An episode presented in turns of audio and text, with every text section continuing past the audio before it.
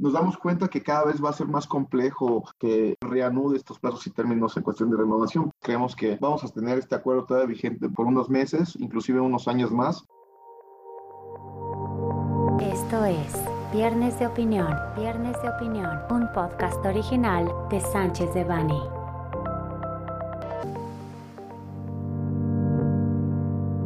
Bienvenidas y bienvenidos a un nuevo Viernes de Opinión de Sánchez de Bani. Les habla Estefan Cortés, asociado del área de práctica laboral, seguridad social y migratorio.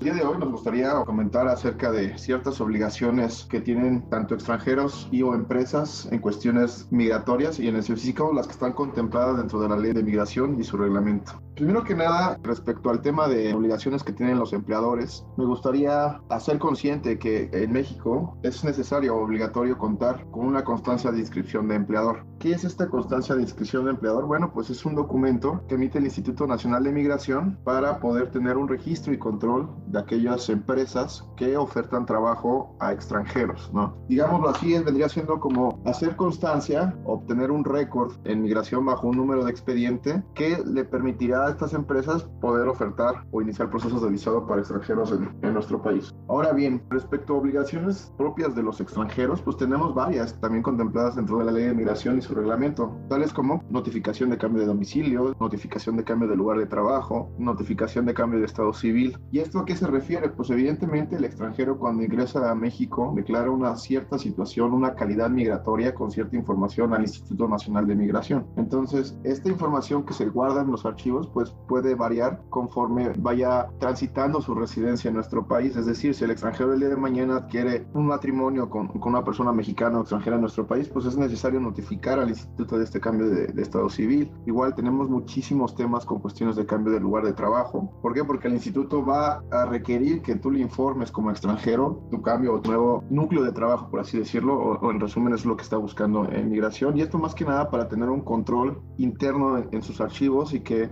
exista un mejor manejo del archivo y del flujo migratorio en, en, nuestro país. Ahora bien, me gustaría comentar que desde el 25 de mayo de 2020, justamente cuando nos encontramos en, en pandemia, hubo un acuerdo por parte de la Secretaría de Gobernación, quien es el responsable indirecto del Instituto Nacional de Migración, donde declaró la suspensión de varios términos y plazos en, ciertos trámites o ciertas obligaciones. Específicamente en su transitorio tercero, pues nos señala que evidentemente van a quedar en suspensión todas aquellas obligaciones que, están contempladas en la ley de migración y su reglamento y en específico aquellas que atañen a la renovación de las tarjetas de, de residencia temporal de, de aquellos extranjeros. Es decir, por el momento y hasta la fecha 2023 no tenemos un plazo forzoso para hacer la renovación, ya que estas siguen suspendidas por el acuerdo del 27 de mayo del 2020. Es importante resaltar que hubo ciertas cuestiones que tampoco se suspendieron, ¿no? En el artículo 4, en el transitorio cuarto de dicho decreto, dice que todas aquellas que atiendan a flujos migratorios y puntos de internación, ya sea a través del aéreo, marítimo, terrestre, no quedarán suspendidos. Es decir, la actividad migratoria en los flujos de migratorios, pues evidentemente sigue vigente y sigue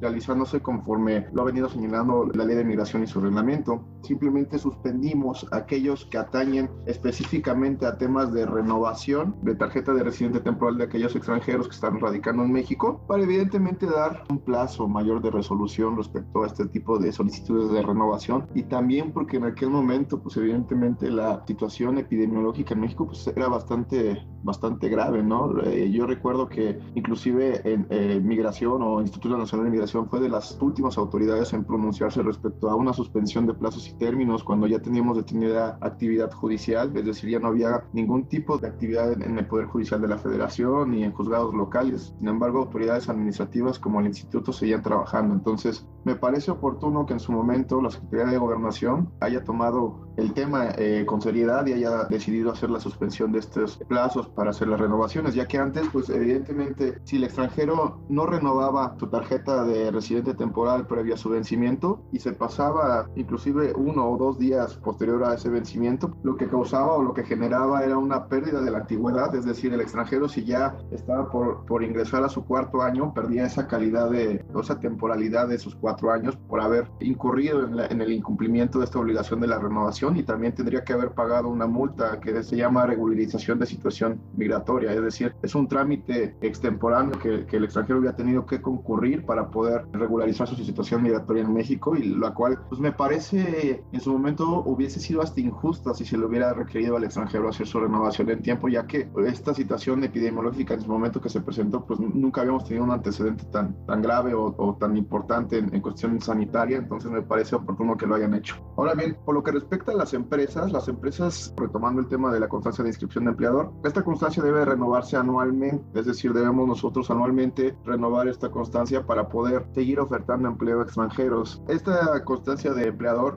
va en tesitura o va de la mano conforme a una obligación fiscal que es la declaración anual, es decir, las empresas para poder obtener esta constancia de inscripción de empleador tienen que estar al corriente con sus obligaciones también fiscales. Es parte de lo que solicita el instituto para otorgar la constancia. Este trámite respecto a la renovación pues nunca se ha exigido de forma rigurosa a las empresas, es decir, con una temporalidad obligatoria. Simplemente si, si la empresa no la renovaba, no podía ofertar empleo extranjeros. Entonces luego veíamos que teníamos empresas que desde el 2019 no, no renovaban su constancia y a lo mejor en el 2023, ahorita sabes qué, me interesa traer a un grupo de extranjeros a, a trabajar a nuestro país y lo primero que nosotros revisamos como despacho es que tengan la constancia de inscripción de empleador vigente. ¿Por qué? Porque sin esta migración no va a tener ningún tipo de solicitud. Entonces, el candado que ponía migración es decir, ¿sabes qué? Si no, me la, si no la actualizas y si no pagas tus impuestos, no te puedo dar la oportunidad de contratar extranjeros y traerlos a nuestro país a trabajar. Entonces, como tal, no es una obligación que venga en la ley de migración su reglamento respecto a una temporalidad en específico, pero sí te dice que anualmente el empleador la debe de renovar para poder contratar extranjeros. Ahora bien, la circular que, he venido comentando de 27 de, mayo del 2020 sigue vigente, es decir, ahorita a la fecha no tenemos una suspensión en cuanto a que regresemos a un tema de hacer forzosa la renovación para los extranjeros y sus tarjetas, es decir, seguimos esperando que en algún momento la Secretaría de Gobernación revoque esta determinación y vuelva a exigir las obligaciones previstas en la ley de migración y su reglamento respecto a las renovaciones. Pero también platicando con varios expertos y con varios colegas que, que manejamos la materia migratoria, nos damos cuenta que cada vez va a ser más complejo que la Secretaría de Gobernación reanude estos plazos y términos en cuestión de renovación, precisamente porque ahorita están atendiendo todo a través de citas. Las citas se obtienen con una temporalidad muy espaciada entre cada cita, lo cual nos compleja a veces realizar varios trámites a la vez de distintos extranjeros o empresas que están interesadas en actualizar, en renovar sus tarjetas. Entonces vemos complicado reanudar con cuestión muy rigurosa este término de las renovaciones. Creemos que vamos a tener este acuerdo todavía vigente por unos meses inclusive unos años más, en lo que migración retoma ciertas capacidades técnicas, ciertas capacidades de atención a, a, extranjeros, porque ahorita están bastante rebasadas por esta situación de la cantidad de gente que está solicitando diversos trámites en, en la misma dependencia.